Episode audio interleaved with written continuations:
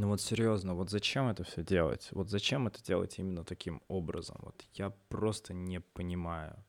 Доброго времени суток, мальчики и девочки, леди, джентльмены, сэры и сырихи. Вы на подкасте The Day, подкаст обо всем и ни о чем одновременно.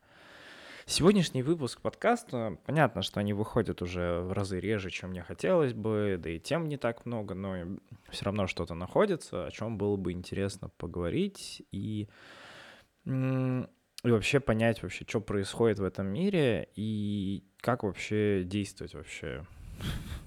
И о чем вообще рассказывать, грубо говоря. Поэтому текущий выпуск подкаста будет большим блоком заявляю сразу на 40 секунде. Про The International 2022. Потом немножко опять про прекраснейший российский спорт. И одна тема, которую я не могу пока заявить, но будет минутка горения. А может быть и не, и не минутка, но в конце. Я даже об, об этом не будет написано в тизере, нигде ничего. Если вы дослушаете, я даже не буду ставить, естественно, никакой таймлайн. Если вдруг будет интересно, дослушайте, можете промотать и все в этом духе. Ну что ж, начнем. Начну с The International 2022. Блин, я начал говорить на английский манер вместо того, чтобы говорить 2022. Этого года The International. Целый год команды туда отбирались. Был целый большой DPC сезон, это отборочный такой раунд команд, которые должны будут туда отобраться и вообще понять, что к чему. То есть Dota Pro uh, Circuit — все баллы рейтинга очков, которые набираются, да, по итогам которого 12 команд попадут на заключительный итоговый годовой турнир.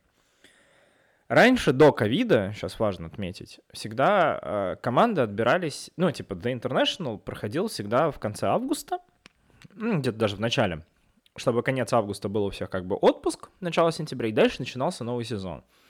И он длился, типа, условно, с октября по июль, потом подготовка, итоговый турнир, типа как завершение сезона, и новый сезон.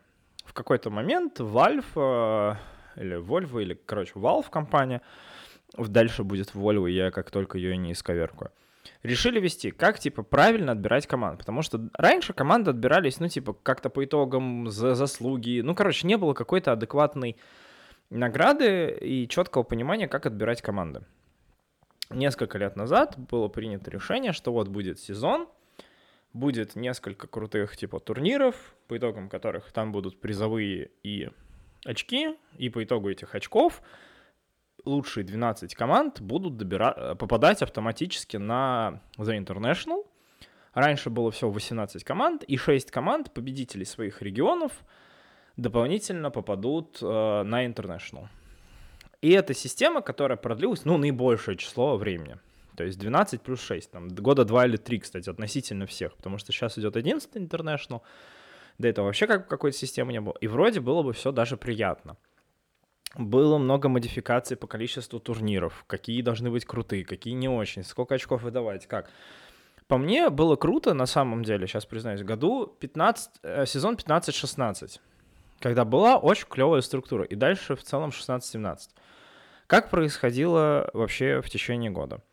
был, было три больших мейджора сезонных, которые отвечала компания Valve и отдавала плюс свои полномочия проводникам. Ну, компаниям, которые помогают проводить. Назовем их проводники. В 2015 году это все стартануло с осеннего мейджора, это был Франкфурт, который сопровождался крутым, очень прикольным при... ну, типа, призом именно не день, ну, денежный там был большой приз, там, по-моему, лям, а, команда-победитель забирала. Ну, то есть хорошие деньги, и сам кубок выглядел как а, элемент, а, господи, элемент оружия, типа, в самой, из-за самой игры. И это было круто. Потом был зимний, и потом как бы такой, весе... ну, типа, весенне-летний. Ну вот. И дальше потом была квалификация. Было три больших турнира, по итогам которых можно было набрать очки, и там дальше 12... Ну, дальше как бы было понятно. Если у тебя 0 очков, то могло быть меньше. Valve потом поняли, что эта система немножко не работает, и добавили не 3 мы сделали мейджора, а потом было там в какой-то момент, типа сезоне там 19-20 условных, нет, 19-20 не могло быть, где-то 18-19, скорее всего, или 17-18. Было 5 больших вот турниров, мейджоров, было, до них было еще 5 миноров, майнеров таких, ну, типа турниров поменьше. То есть как, как проходило? Все команды в регионе отбираются на мейджор, а, лучшие там коллективы.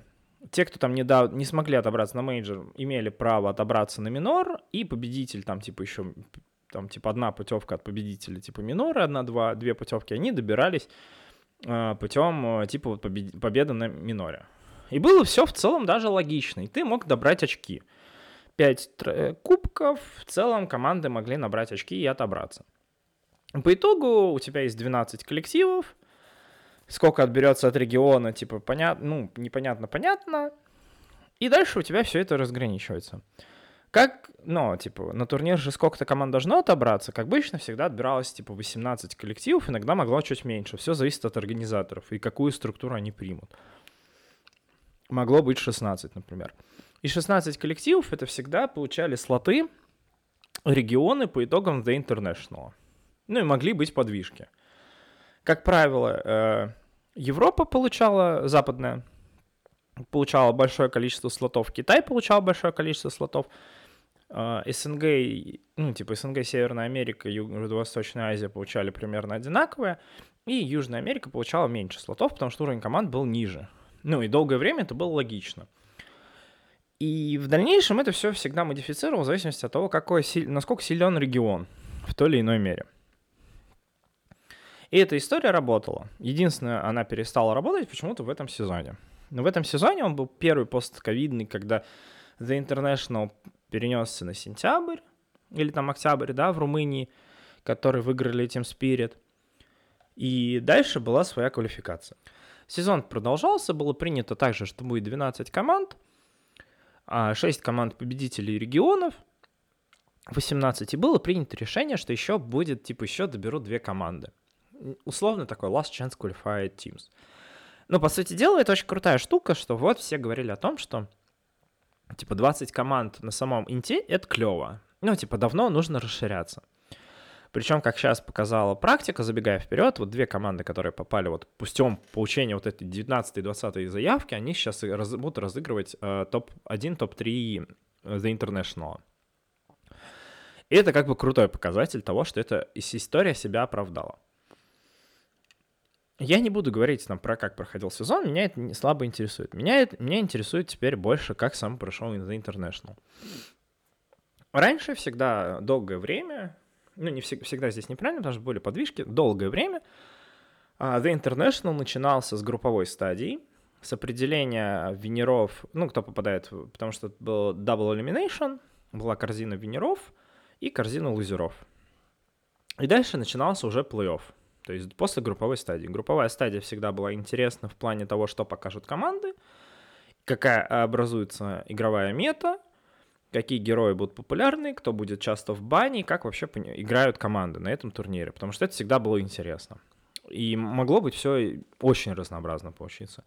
И дальше потом уже начинался event — который всегда знаменовался фразой «Welcome to the International», который произносил Гейб Ньюэлл. Это гендир, владелец компании Apple. О, Apple, ага, конечно.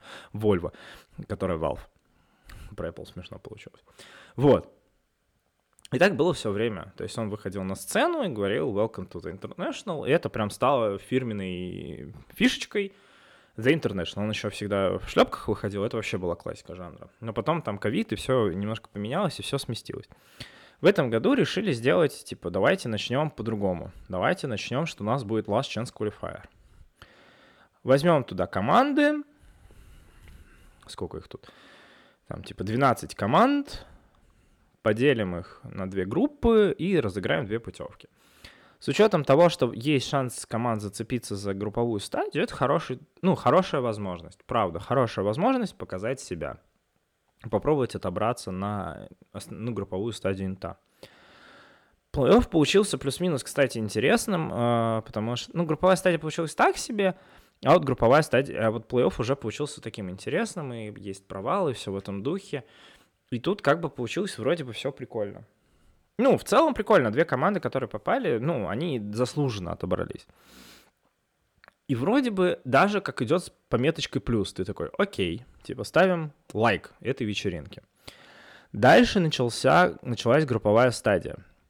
групповая стадия на интернешнале, она довольно-таки идет долго, очень насыщенным количеством матчей, там типа по кучу матчей в день, и всегда это сложно, там она обычно на четырех каналах, тут она была вообще на пяти, ну, то есть, короче, это много насыщенных матчей, дней, и прям тяжело иногда отследить. В этом году я не, от, не отслеживал, потому что еще работа.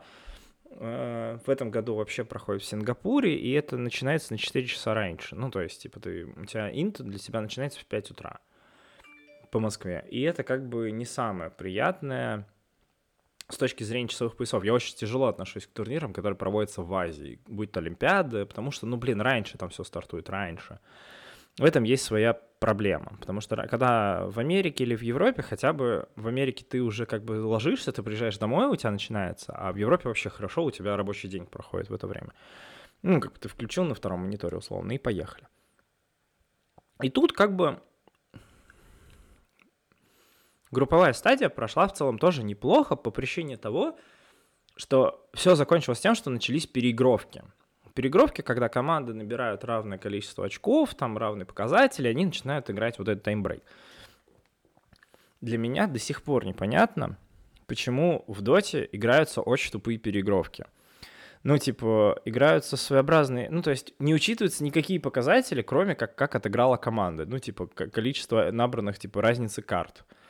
Ни личные встречи, ничего. Хотя, мне кажется, можно было бы избежать вот этого всего, дополнив правилами, критериями э, формирования итоговой таблицы, тем самым, под, ну, типа, подстегивая игроков играть более ответственно, а не так, что потом будут переигровки. Но, с другой стороны, эти переигровки тоже дали свои плоды, потому что это было прям накал такой, был страстей о том, как все будет играться. И вот они там отыграли, и вроде бы все даже неплохо. Ну, то есть турнир идет. Хотя Турнир уже был с провалами, были провалы в связи, обновлении, подаче картинки, звука, ну то есть куча технических косяков, которые обычно на интернешнале ты никогда не слышишь. Ну то есть обычно с такими косяками сталкиваются в первый день трансляции, на первых там, прям вот первые секунды, минуты даже, ну хорошо, час, ладно, первый час трансляции, а дальше уже вообще все это быстро фиксится, и дальше нет никаких проблем уже, все, дальше все хорошо, прекрасно, вообще замечательно. Вот. И вот начинается, и вот вроде все, выбралась сетка, выбрались фавориты, и вот все начинается, и вроде бы все даже неплохо. А дальше сетка мейн-ивента, да, то есть итогового события, она была вроде стандартная. И ты такой, окей. А потом я начал замечать одну интересную штуку, что все время финал uh, The International, прям финал, он попадал на воскресенье. То есть э, воскресенье оставался матч финал типа лузеров, и потом гранд-финал. То есть два матча. Было 3-1 и было 5. И это было всегда в воскресенье. Ну, типа, это было выгодно. Ну, там, короче, если это Америка, то ты там уходишь в ночь на понедельник, но это не сильно много, по часам иногда занимает. А я смотрю, что, типа, вроде на неделе идем, а финал тогда будет, типа, в пятницу, что-то типа того. Или в среду, короче. Я залезаю, типа, на сайт посмотреть, когда что матчи и понимаю, что у них, они да и пройдут одну сетку, а потом еще кучу матчей, и потом будет куча дней перерыва. И я такой, э, что? Ну, типа, у тебя все команды, у тебя там весь интерес, все подогрето, и ты такой, и ты уже разгоряченный по этим матчам, которые у тебя проходят, ты понимаешь, что команды вылетают, проходят дальше, у тебя идет накал страстей, у тебя идет вот эта неделя, у тебя до этого групповая стадия, когда все там знакомились, смотрели, дальше все, начался мейн-ивент, игры на вылет, все начинается прям вот такой прям вот накал, накал, накал, который в воскресенье должен все вот закончиться, все, все, все радуются. И ты такой, э, серьезно? Вы, типа, делаете кучу дней перерыва, чтобы команды подготовились и показали еще лучше? Ну, типа, с точки зрения интереса пропадает. Ну, потому что ты отвлекаешься на какие-то свои дела. Потому что у тебя, может быть, там настроение не быть. Так ты уже вошел в ритм, у тебя была групповая стадия, потом был день там пере... Нам обычно как была групповая стадия, потом обычно один-два дня перерыва, было, чтобы команды могли перестроиться. И дальше начинался мейн-ивент. И я такой, типа, думаю, ну ладно, окей, типа, смо... ну, типа, ладно. Я уже такой, типа, колокольчик такой, думаю, что происходит-то вообще? А потом я еще залез на трансляцию посмотреть, что в матче. И вот матчи примерно до какой-то стадии были в зале, все как подобает на стадионе. А я думаю, а где церемония открытия, типа? Обычно Valve всегда делает какую-то прикольную церемонию открытия вместе с организатором. Ну, потому что это клевое событие для мира доты. В целом в киберспорте многие смотрят The Int. И типа я такой, а где, а, а что, а, а почему нету? И где эта великая фраза «Welcome to the International»? И я понимаю, что они, видимо, эту всю церемонию открытия перенесли вот на финальные три матча. Блин, у вас инт идет уже, типа, неделю, даже чуть больше, а вы только сейчас, типа, это все говорите. Но это максимально было странно. И я такой думаю, ну что за бред какой-то? Ну так не может быть. Ну такой, типа, ну как? А потом я залезаю на трансляцию матчей и понимаю, что команды играют, типа, на сцене, вроде бы в каком-то зале с людьми, но там даже нет кабинок звукоподавляющих. Ну, то есть, чтобы вы понимали, Valve в свое время для Dota придумали и сделали, я не знаю, их, ну, то есть они додумались для того, чтобы взять и поставить вот это звуконепроницаемые кабинки. Я был в такой, когда был в Москве эпицентр, это очень крутое помещение, оно с кондиционером, ты в них сидишь, ты сидишь в неком вакууме, у тебя, ты слышишь своих э, тиммейтов, но ты абсолютно не слышишь, что происходит в зале. Там может толпа... Для тебя это некие вибрации, просто некий шум. Ты не понимаешь, что происходит. Ты не слышишь, что говорят комментаторы. У тебя нет никакого доступа, и это круто, потому что это реально крутая тема, которая воспринимается прям как должное. я смотрю, а у вас матч типа за International, типа, а у вас даже нет этих кабинок. Ну, типа, как это так? Ну, типа, в Доте уже давно, типа, за, интер... за International всегда были эти кабинки, начиная с первого. Типа, даже в Москве, когда был эпицентр, всегда были эти, ну, кабинки, ну, типа, ты такой... И вроде бы это все такой, ну, такие, знаете, значки такие, как, а, а все ли хорошо? А на самом деле это следствие, на самом деле. Следствие того сезона, который был по итогу. И как все это происходило к подготовке к The International. Это вот итог того, к чему мы сейчас пришли. Объясняется все очень просто. На самом деле многие не дадут... Ну, что происходило вообще вот начиная с февраля?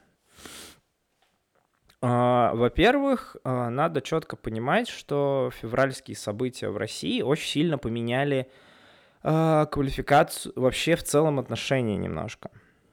Ну, то есть, начнем с того, что в Восточной Европе вся квалификация началась чуточку позже к мейджору, нежели чем обычно. Плюс многие команды могли, ну, дольше немножко стартовали. Потому что многие команды переехали, те же, например, Team Spirit, э, перебрались в Сербию, играли в Сербии. И было вообще непонятно, будет какая квалификация как все в этом духе. Вроде бы, окей, с игроками стало более-менее все понятно. И то, да, мне кажется, я записывал в каких-то подкастах выпуски, где кто что-то косячил и так далее, и никого не отстраняли, и это подогревало междуусобные проблемы между, ну, прям в регионе очень сильно, потому что было очень тяжело. Потом э, начались абсолютные непонятки со студиями. Ну, то есть в СНГ регионе прям вообще была труба, на самом деле. То есть, да, вот команды. Дальше начались проблемы со студиями. Например, Maincast вел трансляции украинской студии, вела на русском и на украинском. Здесь как бы все понятно, ребята стримили на два языка, и это было очевидно, и с этим проблем нет, и вообще им отдельная благодарность за то, что они стримили на русский, и это больше даже не для россиян, простите, а там для казах, ну, короче, русскоговорящего населения в других странах, а, понятное дело. Дальше потом было непонятно, что вообще случилось с Рухабом. То есть вообще как будто провалилось. Виплей вообще там на украинский перешел вообще жесткий там в какой-то своей формации новых студий как толком не появлялось, было вообще ничего не понятно, кто это стримит, кто-то как-то стримил, много сами ребята стримили на свои каналы, все это была полная неразбериха, Valve вообще никак не подключалась к урегулированию этих вопросов, ни у кого не было понятно, кто купил какие права. И тут начинается квалификация к International, и права на трансляцию покупает э, беттинговая компания BetBoom. На ее платформе выходит типа официальный стрим. Это первый случай. А, когда вот именно стриминговая компания покупает прям цел, целиком права. То есть не какая-то студия, да, как типа принято было ранее, там условно, да, в Европе, в Америке, это типа PGL, ESL, еще кто-то, да, а тут прям вот Boom покупает типа права.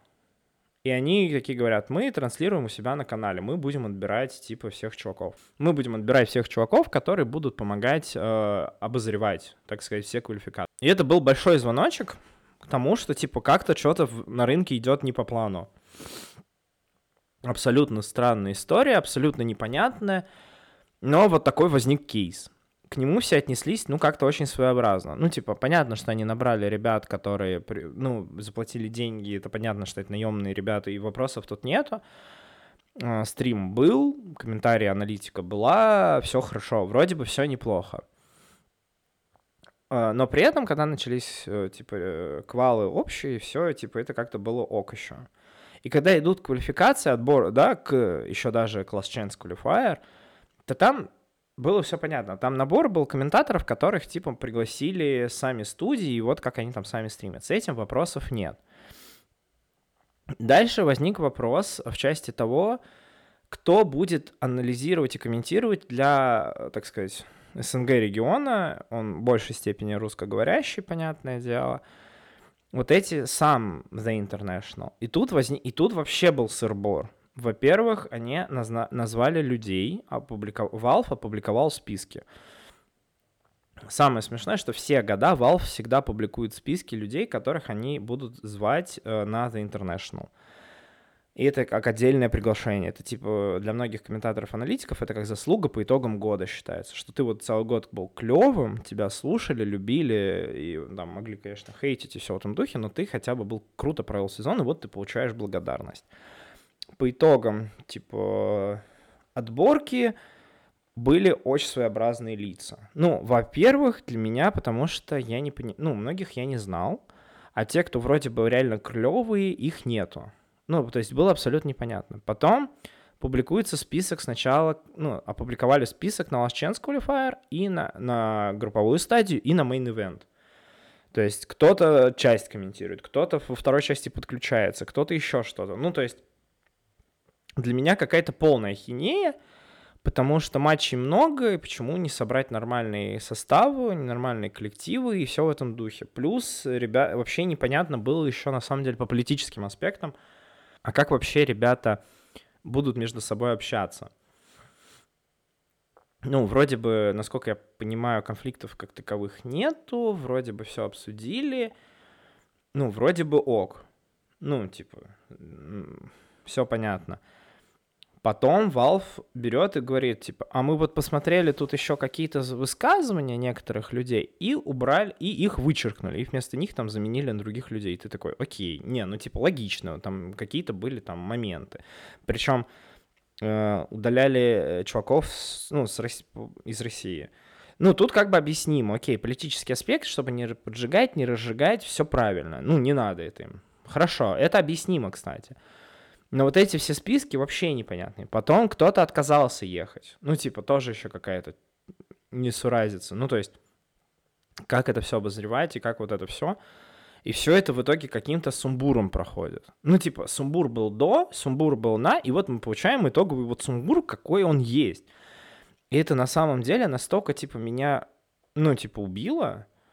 Ну, в плане того, что попробую правильно выразить свою мысль. Ну, типа, для меня э, вот такие крутые штуки, типа как Олимпиада, Чемпионат мира, The International, это штуки, которые должны быть как бы в большей степени вне политики и больше идти на спортивную составляющую, когда ты, вы там должны договориться и обсудить, и как бы вот вы за спорт, и вот только вот вы говорите про спорт. Понятно, что когда там ты смотришь какой-то турнир, под, э, где комментирует студия Майнкаст, и ты слышишь там, что мы там, ну, вы можете за, за донатить, да, там на деньги студии, и это пойдет на поддержку ВСУ, ты как бы уже для себя просто сам делаешь выбор. То есть они как бы, они говорили прямо, куда пойдут денежные средства. Вопросов ноль. Ну, как бы ты понимаешь, что это украинская студия, которая делает контент, естественно, оно пойдет туда. Ну, то есть вопросов как бы ноль.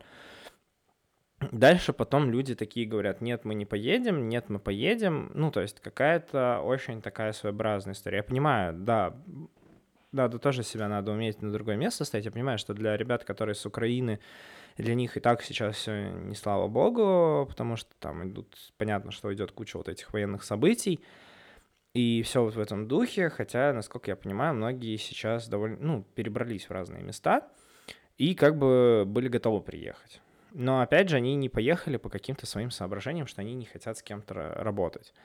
Valve, которая приглашала, как мне кажется, тоже должна была проговорить э, какие-то аспекты между всеми комментаторами, аналитиками, вообще ру-сегмент, ну, как-то понять. Либо, пос... либо сделать так, чтобы, типа, ну, вот мы никак, типа, не ставим, сорян, ребят, вот так, ну, вот так будет. При том, что в свое время э, Майнкаст появился как... Он отделился от Рухаба, потому что многим... Ну, Рухаб был на территории России, в Москве. Э, Майнка... Многим ребятам с Украины было, ну, прям тяжело постоянно ездить. И это как бы ты снимаешь жилье, а было много турниров, и не было как таковой украинской, ну, как бы студии на Украине.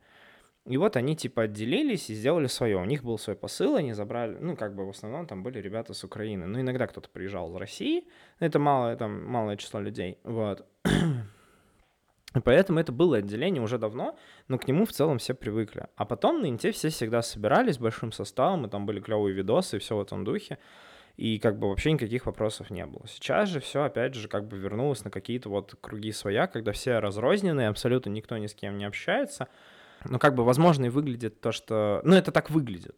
Возможно, я правда не знаю внутренней кухни, на самом деле там все хорошо, и многие люди все друг с другом уже все обсудили, либо, ну, как, э, ну, как говорится, взрослые люди сели, обсудили, пришли к общему знаменателю, что они продолжают работать вместе, либо они вообще не работают вместе. Ну, как бы какая-то странная история. Потом я посмотрел состав еще англоязычной студии комментариев и аналитики, и там тоже было множество вопросов по людям. Я вообще не понимал, как, кого, чего, кого, куда, за что, и вообще почему так. Ну, то есть вопросов к Valve по поводу The International было, у меня остается, типа, вагон и маленькая тележка, потому что так, так это все в этом году организовано, что как будто они вообще забили болт на все это. Ну, типа, это 11 The International. Uh, несмотря на то, что 22 год, но это 11 потому что там в один год не было. В 2020 году как раз не было за International, который должен был быть 10 Ну, то есть все пошло очень криво. Вся организация пошла очень криво. Uh, и в следующем сезоне то, что будет, никто вообще не понимает. Ну, то есть вот сейчас, э, как бы обычно, в середине инта был какой-то шоу-матч а, была еще какая-то история, какая-то движуха. Ну, то есть было очень круто, и ты жил условно в две недели, когда у тебя прям куча каких-то крутых матчей, куча атмосферы инта, и ты видишь там, что у тебя идет, типа, очень клево, а сейчас началось как будто это какой-то очередной проходной мейджор, который, типа, ну, толком никак ни на что не влияет, хотя это, типа, максимально странно. Ну, то есть раньше ты всегда смотрел эти матчи по-другому. Есть э, слух один о том, что это будет последний The Int, об этом говорят много, многие, кстати, многие и игроки, и комментаторы, аналитики из мира Dota о том, что это будет последний такой The Int. Во-первых, в этом году не будет Трусайта. Трусайт — это как документальный фильм о гранд-финале и о команде, которая победила проигравшей. То есть вот вышел в, в сентябре, в конце сентября вышел Трусайт по поводу прошлого года, который был, ну, каким-то таким очень уж странным и каким-то, ну, не самым приятным. Ну, не прям, чтобы его хотелось... Ну, то есть мне его хотелось посмотреть, потому что выиграли Team Spirit, и вроде бы были клевые True Sight ы до этого. Ты видел, например, был очень крутой True Sight с киевского мейджора, вообще бомбический. Был клевый True Sight с Инта 18 года True Sight с 19 года. То есть и какие-то прям вообще фишечки, все это рассказывалось, вообще это было так круто. А тут какой-то проходной фильм — и на Valve многие так наехали, ну, типа, и правда, а было за что? И плюс непонятно, что вообще делать со следующим сезоном, потому что я, ну, как бы читаю, потому что сейчас многие публикуют и выдержку со стримов, и многие из комментариев, и есть ощущение, что вообще люди не понимают, а что будет дальше. Поговаривают, э, есть один из слух, который вообще никак никем не, опровергнут, не подтвержден, ну, прям очень такой слух слухом, что будет новая игра, которую типа Valve, э, ну, заявят уже после. И перейдут типа туда. Но это как бы странно, потому что, хотя, с одной стороны, вроде бы странно, а с другой нет. Начну с того, почему это странно. Это странно, потому что Dota собирает в пике еще дофига людей, а многие в нее играют, многие к ней привыкли, и вообще все хорошо. И это, ну, как бы и странно что-то делать новое. Почему это не странно и почему это закономерно? А, во-первых, сменилось поколение людей, которые перешли из первой доты во вторую, и уже многие прошли вторую доту, условно говоря, по возрасту, и это факт. Сменился большой пласт поколений, и сейчас приходит новое поколение, которых можно перевести на новую игру. А призовой фонд этого инта очень маленький. В итоге он составил 17, там, 18, там больше 18,5, да, но меньше 19 миллионов. Это очень мало, потому что прошлогодичный был 41. Рекорд не побитый. Это вообще очень маленький призовой фонд. Прям очень даже обидно. И как бы плюс много новых людей особо сильно не вливается в доту, играют по инерции, очень забили на патчи, очень их фигово прорабатывают, нет никакой балансировки, поэтому как бы можно и забить уже.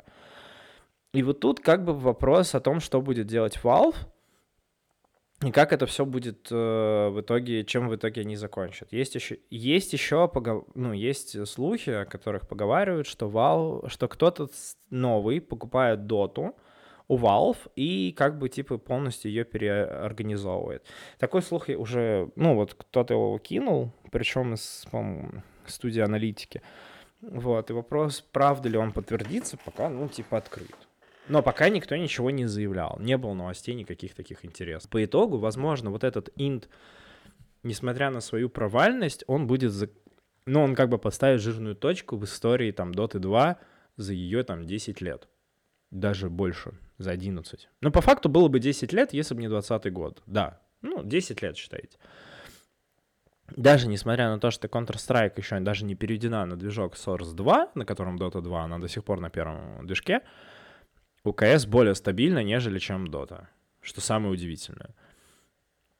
Но что будет дальше, вопрос открытый. Но, по крайней мере, на данный момент этот International самый провальный среди всех. Ну, прям откровенно. Прям вот максимально откровенно. И это какой-то прям большой звоночек на тему того, а что будет с Dota 2 дальше тут уже как бы все, что вам в голову может прийти, оно все так же может и пройти здесь. Вообще, конечно, Dota 2 это на самом удивительная игра. Типа 10 лет люди в нее играют, уже много поколений, уже пришли новые, уже много стареньких игроков ушло, а выиграть ее может все равно 32-летний человек. Боже, как я хочу, чтобы Пупей выиграл Доту. Ну ладно, это все про Доту, это все, конечно, интересно. Но мне интересно на самом деле, что будет дальше с российским спортом. Как я заявлял, это будет вторая тема. Объясню, в чем прикол. А, уже больше полгода, как российский спорт, ну, в целом находится в каком-то зале ожидания. И что будет с ним дальше? Вопрос, на который, как мне кажется, я наконец-таки вижу ответы. Для себя, по крайней мере. И как это будет происходить? Во-первых, все четко понимают, что мы сможем говорить о том, что российский спорт начнет как-то возвращаться, это когда закончатся все военные события, связанные с Украиной. Это, то, это пункт первый. Как только там что-то закончится, начнется возвращение. Пункт второй. Там все закончилось, дальше федерациям придется всем принимать решения, а когда, что, как. Тут, конечно, есть большие свои подвижки. Начнем с более популярных видов спорта это и перейдем к мелким. Первый — это футбол. С футболом все просто. Я более чем уверен, в зависимости от того, как закончится конфликт на Украине, а, сборная России будет восстановлена в ранге, а, клубы начнут выступать в Лиге Чемпионов, ну, в Еврокубках. А, тут все как бы очевидно.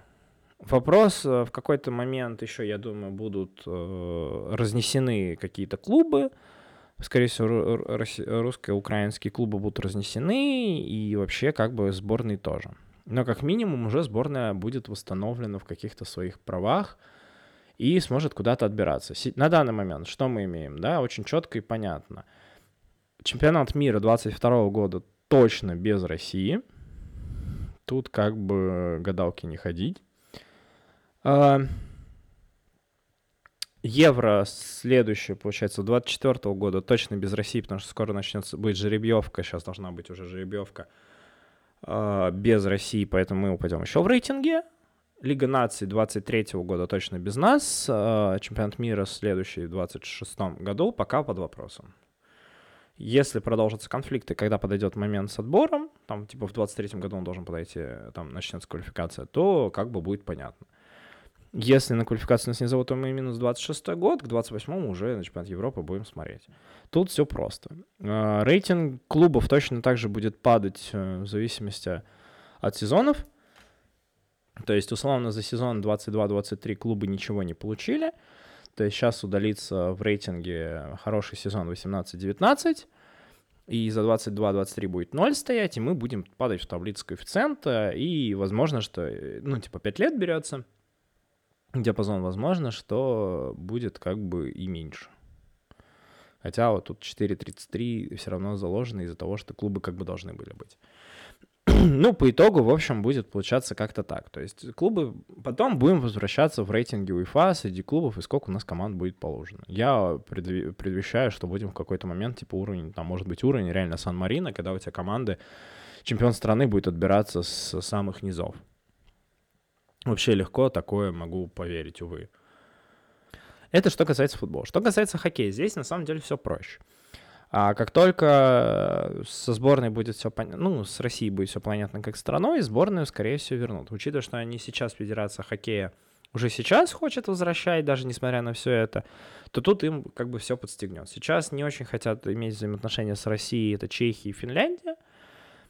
А Америка и Канада им как бы пофигу, они вообще в своем мире живут, у них это деньги, их это сильно, их конфликт с Украиной мало волнует, если честно. А шведы молчат, ну, как бы вот, собственно, все топ-сборные. Понятно, что как только разрешат, то, скорее всего, вернут тут же Россию. Россия не упадет ни в какой дивизион ниже, она останется в первом, потому что это очень тупо отпускать ее в дивизион, там, где условно какая-нибудь играет Великобритания, Франция, еще какие-то страны, типа Италия, да, и как бы это безумство, потому что, ну, как бы вряд ли они туда их пустят. Россию пустят, это типа как пустить волка в овец, и там, блин, конечно, то, та э, квалификация, ну, то есть для попадания в группу выше будет вообще веселой, потому что, типа, Россия будет выносить всех 17-18-0, и толку от этого будет ноль. Ну, конечно, для команд, которые там ниже рейтингом поиграть со сборной России, это круто, но сборная России это фигово. И, конечно, чемпионат мира пропускать такой никто не захочет. А Канаде, например, с Америкой даже это будет выгоднее, чтобы Россия оставалась. Поэтому с Россией здесь пустят такие матчи, такие теперь федерации, как баскетбол и волейбол, там все в целом параллельно. Баскетболисты, мне кажется, вообще не просто скажут, да, давайте все, типа, разрешили, восстанавливайтесь. Волейболисты, да, скорее всего, то же самое. Есть очень много вопросов всяких, связанных маленьких видов спорта. Начнем с шахмат. Вот шахматы, кстати, интересно. Несмотря на все, кстати, сырбор в шахматах, если вы не следите сейчас за шахматами, я вам рекомендую вот моя настоятельная рекомендация, просто следите за новостями, которые происходят из мира шахмат. Такой, популяри... такой популяризации шахмат еще никогда не было. Такого пиара, который сейчас в шахматах, вы никогда еще не видели, я вам честно говорю. То, что вы там, я, знаете, там, класса, не помнящего, еще прочих каких-то э, шахматистов, это, конечно, все хорошо, но почитайте, что сейчас пишут про шахматы. Это отдельная песня, прям просто. Короче, что будет с шахматами? Как только сбор э, со страной станет все понятно, ее начнут возвращать, а, председатель шахмат сейчас Дворкович, то там тут же вернут флаг, гимн, и все будет нормально, несмотря на то, что шахматисты до сих пор играют. Да, я не помнящий, тому явное доказательство. Он единственный, кстати, российский шахматист там среди топовых гроссмейстеров. Он играет, никаких проблем нету. И никакой предвзятости к нему тоже нет ни с чьей стороны. Поэтому здесь все хорошо, как бы для шахмат все хорошо. Вопрос по многим видам спорта, в частности, например, фигурка э, и лыжи. Ну, биатлон и лыжные гонки эти сейчас виды спорта очень сильно подвязаны на то, что скажет Олимпийский комитет, Международный Олимпийский комитет.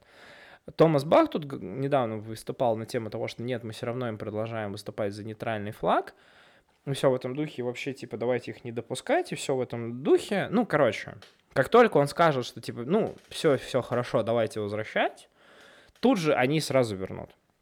В какой момент это произойдет, вопрос открытый, я думаю, для всех очень интересный, и что вообще с этим будет это очень такая феноменальная штука, которую мы просто ждем. Ну, то есть какой-то Олимпиаде, понятно, будет возвращен. Ну, понятно, что уханье и люканье людей будет, но это как бы очевидно. Извините, общественное мнение, общественное порицание никто не отменял.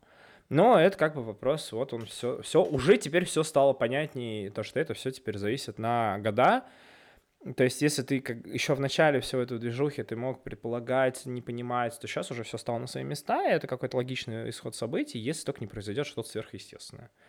Сверхъестественное может произойти в любой момент, и тогда вообще могу все закрыть лавочку и как бы полностью. Но это как бы вот такая история, которая теперь уже вообще стала очевидна абсолютно всем, и, видимо, даже мне. Вообще ужасно тяжело записывать подкаст, когда у тебя немножко кашель и насморк, и ты начинаешь кашлять. Прям ужасно бесит ставить на паузу. Не получается одним дублем все это записать, как я люблю, в своей излюбленной манере. И небольшой еще финальный итог про спорт. 40 минут, супер. А, хороший тайминг получается выпуска этого подкаста. Это медиафутбол. О нем уже говорили. А, я наконец-таки начал разбираться, что вообще ввели и что вообще это происходит. Что мне понравилось, как ни странно, и что я увидел вживую. Первое. Чистое время в футболе. Все, э, многие статистики, и статисты, и аналисты, и аналитики, короче, говорят о том, что футбол играется не 90 минут, а по факту 50-60, в зависимости от матча.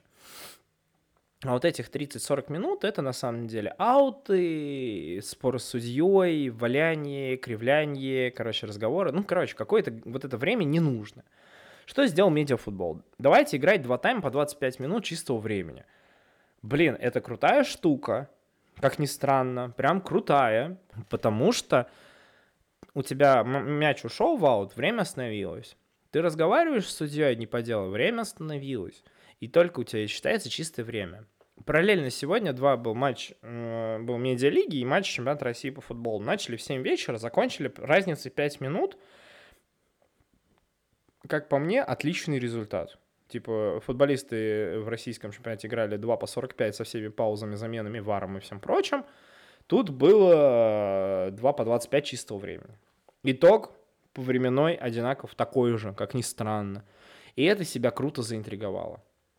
Как по мне, это крутая штука, потому что я бы с удовольствием смотрел на чистое время – а, а не вот эти все разнобойки, вот это все, как же здесь будет, а как же здесь, а что же вот здесь. Ну, то есть вот такой херни не будет, и все понятно, и все вот эти разговоры, споры с судьей, они просто будут стоять на стопе, и ты можешь пиздеть сколько хочешь, вот, а времени никуда дальше не пойдет. И это клевая история, которая мне прям понравилась. Для Лиги Чемпионов, например, это прям вообще сок. Ну, прям вообще кайф. Второе, что очень удивило и заинтриговало, это оранжевый мяч. То есть в чем прикол? Любая команда может взять на 3 минуты оранжевый мяч, то есть матч идет белым мячом, но они на 3 минуты берут оранжевый мяч, ну или красный, и играют этим красным мячом. И любой гол, который забит, он считается за 2. С точки зрения футбола классического, это, конечно, можно считать полным бредом, что вот ты берешь и все в этом духе, но с точки зрения зрителя это прям прикольная штука, поверьте. Ну, типа, вот был матч медийной команды, счет 4-2. Проигравшая команда может взять, берет мяч, и у них попытка забить гол. Они забивают один гол и сравнивают счет. Это же охренительно как круто. Ну, типа, и накал начинается, и все вот это. И вот с учетом того, что убрали еще правила выездного гола в Лиге Чемпионов, это вообще может быть забавно, и это прям накал такой жесточайший начинается. Да, возможно, это правило не приживется, потому что оно такое идиотское, но я считаю, что на некоторые кубковые матчи, блин, был прикольно. Ради фана прям вообще отлично. Ну, то есть я бы с удовольствием смотрел какие-нибудь товарники вот с, такими, с таким правилом только так. Третье правило, которое меня прям порадовало, это паузы, тайм-ауты вот эти. Тайм-ауты есть в футболе, э, в мини-футболе, в хоккее, и они в действительности делают игру ярче на самом деле. Сейчас много, очень много недооцененного это матч-менеджмент, который есть у тренеров современного поколения. И вообще это крутая штука, которую сейчас очень сильно недооценивают, а вообще-то как бы надо. И в этой ситуации самое важное, на самом деле, как ты используешь этот тайм-аут. И эта сейчас штука, на самом деле, как по мне, себя хорошо зарекомендует, потому что у тебя будет, у тренера есть возможность взять тайм-аут буквально на минуту и за минуту изменить игру. Или у, у другой команды взять и изменить игру соперника. Тайм-ауты очень круто берутся в волейболе, когда сбивается с подачи, сбить темп. Ну, типа, это прям работает на ура. В хоккее это может быть использовано. То, что сейчас это используется в медиафутболе, это прям клево, и я считаю, что это крутая штука, которую можно использовать в футболе. Плюс еще одно правило, которое я не увидел, это оранжевая карточка. Очень хочется посмотреть на нее в действии. Но тут э, оранжевая карточка удаляет игрока на 5 минут, когда фол какой-то пограничный, типа, что это уже не желтая, потому что она опаснее, но и не на удаление на весь матч. И тут, конечно, вопрос на самом деле простой э, в части того, а когда что надо выдавать эту карточку. То есть тут много нюансов, и, возможно, если UEFA или FIFA этим заинтересуются, они, конечно, разберутся, когда им нужно оставить, э, ком, ну, эту красную, эту оранжевую карточку, и в итоге это будет принято. Но в целом, если прям вот так обобщить, то новые правила, вводимые в медиафутболе, реально, ну, привлекают интерес. Ну, типа, матчи смотрятся интереснее. Несмотря на то, что уровень игры самих команд, как вторая лига, это смотреть тяжело, но так хотя бы интересно. Матч посмотреть РПЛ по чистому времени было бы тоже прикольно. Ну, типа, не, не там не 2.45, а 2 по 25, но чистого времени. Это же реально будет, ну, прям подогревать интересы игроков, заставлять больше играть, а не общаться с судьей и тянуть время, проводя замены и все вот в этом духе. Поэтому, блин, медиалиги за это, кстати, респект, причем большой. Ну и последняя тема. Я ее не анонсировал в начале и не будет прописано дальше. Причина в том, что, блин, теперь, короче говоря, за это можно получить срок вообще и вообще сесть в тюрьму. За последний... А теперь я расскажу о чем. Вот прям, на самом деле, мысль, которая у меня засела, с которой я хочу поделиться с вами, возможно, вы со мной не согласитесь, кто-то, может быть, согласится, а кто-то на меня напишет заяву, но как бы меня она убила. В четверг была новость о том, что теперь будет введена вот эта все статья, из, э, уберется все вот это про, про, про пропаганду ЛГБТ. То есть будут закрыты все гей-бары, все будет убрано, все в этом духе. Есть один просто момент, который меня немножко корежит во всей этой истории. Теперь объясняю, о чем он. В 2020 году, когда Владимир Владимирович Путин на какое-то выступлении, когда меняли Конституцию, говорил о том, что мы против того, что был родитель один, родитель два, который там типа в Швеции, да, пропагандируется. Должны быть папы и мамы, и вообще как бы все в этом духе. И они такие, да, мы будем бороться с пропагандой ЛГБТ. Самое смешное, что вот с того момента, с 20 года по текущий там 22 год, который уже подходит к концу, я реально не слышал о том, чтобы была какая-то пропаганда. Вот прям вот пропаганда, что типа мы за геев, геи это хорошо, лесбиянки это клево. Ну, типа, не было такого. Возможно, вы мне можете сказать, ну, это же все блокировалось, это не могло быть. Но как бы сложно в интернете, если это все разом начнут пропагандировать, чтобы это было массово, и это все не запретить, да? Ну, типа, очень странно.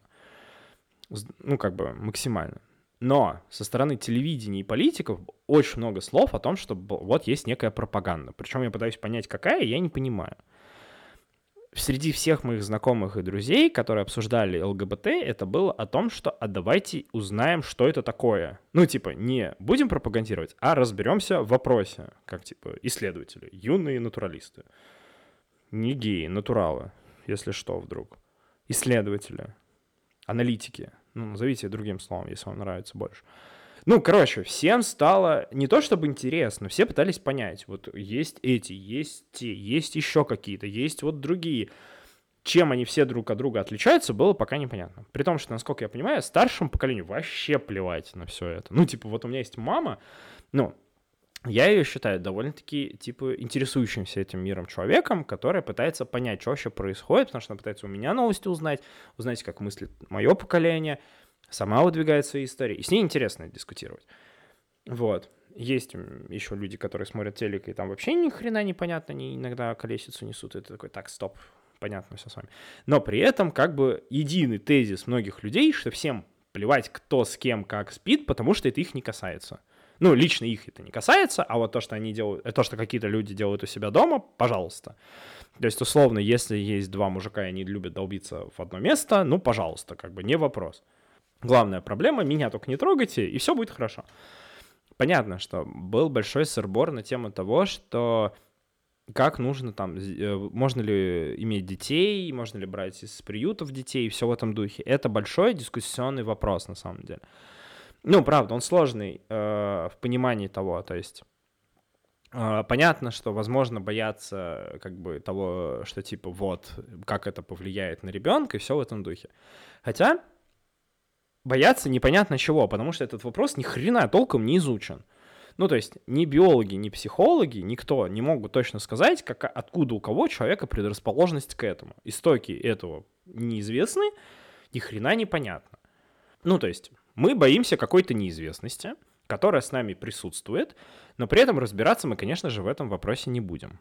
Ну, типа, просто запретим. Это типичная позиция в России. Давайте все нахрен запретим. Мы, мы не знаем, что это такое. Если бы мы знали, что это такое, но мы не знаем, что это такое. Вот, вот, вот этот мемчик, он прям сюда подходит. В итоге получается так, что типа мы разбираем, мы не разбираемся, мы запрещаем. При том, что мы говорим, что мы против пропаганды. Блять, какой пропаганды я пытаюсь понять до сих пор. Но в четверг было сказано, все, мы все запрещаем, все закрыть, тунь, тунь, тунь, вообще. Ни хрена непонятно, что именно конкретно и кого они куда пытаются закрыть, но они закрывают. Но за два года, мне кажется, правительство сделало столько, если просто открыть новости на тему пропаганда, ввести слово пропаганда в Гугле, я думаю, там новостей от того, что поли, э, политики заявляли об этом, это будет больше, чем реально люди пытались заявить об этом. Потому что все чуваки, которые блогеры, занимающиеся сексуальным просвещением, а это, кстати, важно, сейчас это про отдельно еще скажу, они пытались объяснить, что это такое. Потому что последнее, что мы слышим, это что есть пол, а что есть гендер. Это вообще вопрос отдельный, как оказался, и он биологически прикольно его изучить. И вообще, ну, типа, вообще в целом, что такое гендер. И вообще, что такое однополый, и все в этом духе. При том, что самое смешное, что если мы откатимся исторически, прям вот исторически, недалеко, в 20 век, в Советский Союз, то в Советском Союзе была пропаганда, что все есть партия, наука, а церкви нет. Ну, церковь это от... Э, черта, извините меня. Кстати, сейчас надо, наверное, извиниться, а то, и цер... а то сейчас ущемлю чьи... права чьих-то верующих. Я тоже верующий, так что это исторический факт. Идите все в жопу. Если что, 4 года колония общего режима. Надо покемон только еще половить, и все будет хорошо. Короче, церковь пытались убрать, но люди все равно в церковь ходили. А, с, переворо... Э, с переворотом, господи, с развалом Советского Союза начался, началось изменение отношений людей к церкви, потому что люди все равно ходили в церковь, и церковь сейчас, что мы имеем? Правильно, церковное образование в школах. Хотя, напомню, мы светское государство. Напомню, просто немножечко, у нас в Конституции прописано. Ну да, кто я такой, чтобы апеллировать Конституции? Да, конечно, пошел я нахер отсюда. Так вот, вместо того, чтобы вводить сексуальное просвещение, мы типа такие, нет, религия. Хотя буквально, типа, сейчас 22 год, буквально сто лет назад э, церковнослужителей могли убить спокойно, и вообще церковь никак не учитывали, да, а в 60, а меньше, 60 лет назад вообще, ну, как бы к церкви никак не относились. То есть через примерно 2122 году у нас начнется сексуальное просвещение в школах. Прям активно, я прям уверен берется что-то другое, но добавится это. И явно будем бороться с чем-то другим. Вот, од, вот просто однозначно. Хотя непонятно зачем. Непонятно. Типа, я не понимаю, чему боятся родители. Ну, непонятно. Ну, типа, чего вы не боитесь? Что вам расскажут ребенку о том, что такое член, что такое вагина? Блин, да если бы рассказали половине людей еще в 90-х о том, что такое презервативы и что вообще такое ЗПП и вообще, что надо предохраняться, у нас бы половина людей было бы более адекватно, извините меня. Ну ладно, хорошо, но вы начинаете говорить о том, что мы берем пропаганду. А теперь, что самое смешное. Если мы вспомним уроки истории древнего мира, который начинается в пятом классе, то, простите, там рассказывается про одного великого полководца, имя ему Александр Македонский, у которой был, по-моему, ну, то есть я там не буду утверждать, что он был голубым полностью, да, он точно был бисексуален, но, по-моему, больше он был по голубым, да, потому что он там даже со своим советником там спал. Короче, если посмотреть фильм, то он там тоже предается любовным утехам. Короче, великий полководец Александр Македонский в древнее время завоевал пол Европы, был, э, сделал Македонию великой державой. И вообще-то как бы был крутым чуваком, о котором многие пишут сочинения, вообще написано много рассказов. Будет что, заблочен? Людям не будут рассказывать, ну, школьникам не будут рассказывать про Александра Македонского. Ну, типа, как? Ну, родители расскажут про Александра Македонского. Как это будет? В Древнем Риме, даже больше не в Риме, а в Древней Греции, многие ученые были в школах. ну вот, в школах не из текущего понимания, а в таких научных школах. И все равно там было больше мальчиков, которые как бы в период полового созревания явно, ну явно практиковали. При этом, что самое интересное, когда рассказывается про 18 век, то там это тоже было, причем в тех же вот пансионатах, пансионах точнее. И это тоже практиковалось. И это как бы тоже странно, но это факты, это факты исторические, ну типа так было, простите, даже среди животных, доказано, что среди животных есть голубые, ну типа вот есть такие, ну типа это, как вы это будете все запрещать? Ну типа вопрос такой, ну это будет пропаганда или как бы это будет исторический факт, или это будет пропаганда? Ну типа мы же не говорим о том, чтобы быть великим полководцем, надо, простите, быть гомосексуалистом. Кстати, да, наверное, тоже. Ну, в общем, короче. Есть же, например, примеры и обратного, что это никак не влияет. Да, простите, ну, типа... А вот э, есть у нас она правительница в истории России, у которой было очень много фаворитов. А это будет пропагандой чего-то нехорошего или нет? А правительница-то она была клевой. Ну, если так посмотреть с исторической точки зрения. Вот у меня вопрос. Вы это тоже будете запрещать или как? И вот у нас, вот, ну вот как бы я стараюсь быть аполитичным, ну иногда. Но вот тут меня прям, кстати, я сгорел с этого, как ни странно. Ну типа, я не из тех людей, которые там за проведение гей-парадов. Я не очень хочу этого. Ну, я не хочу, потому что мне не нравится. Но при этом, если я буду общаться с человеком, и он, допустим, окажется, что он голубой, или девушка будет окажется, что она там лесбиянка, ну, меня это никак не будет тревожить.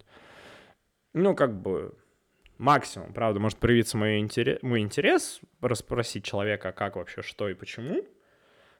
Но это чисто из любопытства, из какого-то незнания и желания изучить аспект. Если человек будет не против, я бы пообщался. Ну, типа, как бы а что вы собрались запрещать? Вы, вы пытаетесь запретить, как будто об этом все замолкнут, да? То есть ничего такого нет. Мы живем в вакууме, у нас нет интернета, в Инстаграм мы никто не заходим, и вообще об этом не узнаем. Но выглядит это примерно так. Ну, как-то вот. И это максимально странно. Это подводит еще к определенным мыслям, о которых я не хочу уже дальше я думаю, умные люди поймут, к чему я все это подвожу. И об этом уже говорилось не раз, не мной, понятное дело. Но в целом, что вы хотите заблокировать себе? М? К Роскомнадзору такой же вопрос. М? По итогу всегда хочется сделать какой-нибудь позитивный итог подкаста, что типа, несмотря на всю жопу, все будет хорошо все будет круто. А вот сейчас я оставлю в вопросах. А будет ли все так хорошо? Спасибо большое, что на протяжении этого часа послушали мои какие-то рассуждения на очень странные темы и вообще все в этом духе. Если вам будет интересно, подписывайтесь на мой телеграм-канал About Life of номер 47. Я всегда буду рад послушать ваши какие-то комментарии по поводу этого подкаста. Всего вам самого наилучшего.